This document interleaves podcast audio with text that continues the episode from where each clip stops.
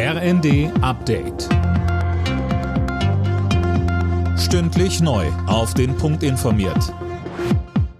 Ich bin Gisa Weber. Guten Tag.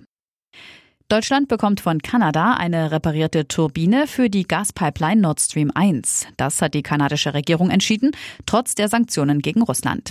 Unterdessen fließt wegen Wartungsarbeiten ab morgen durch die Pipeline Nord Stream 1 vorerst für zehn Tage gar kein Gas mehr. Ob Russlands Präsident Putin danach den Gashahn wieder aufdreht, daran gibt es inzwischen Zweifel. SPD-Chef Klingbeil sagte bei Welt TV. Wir sehen jetzt, dass er auch bei uns zurückschlägt. Er nimmt uns übel, dass wir solidarisch an der Seite der Ukraine stehen. Insofern müssen wir mit allem rechnen und wir müssen uns auf das Schlimmste vorbereiten. Die Beiträge für die gesetzlichen Krankenkassen könnten nächstes Jahr noch stärker steigen als bislang geplant. Die Kassen seien leer, sagte die Chefin des AOK-Bundesverbands Reimann dem Handelsblatt.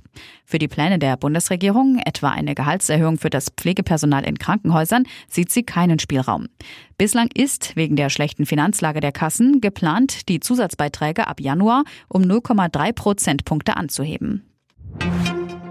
Verbraucherschutzministerin Lemke hat in der Bild am Sonntag ein Moratorium, also einen Aufschub für Strom- und Gassperren in Aussicht gestellt, sollte sich die Energiekrise weiter zuspitzen.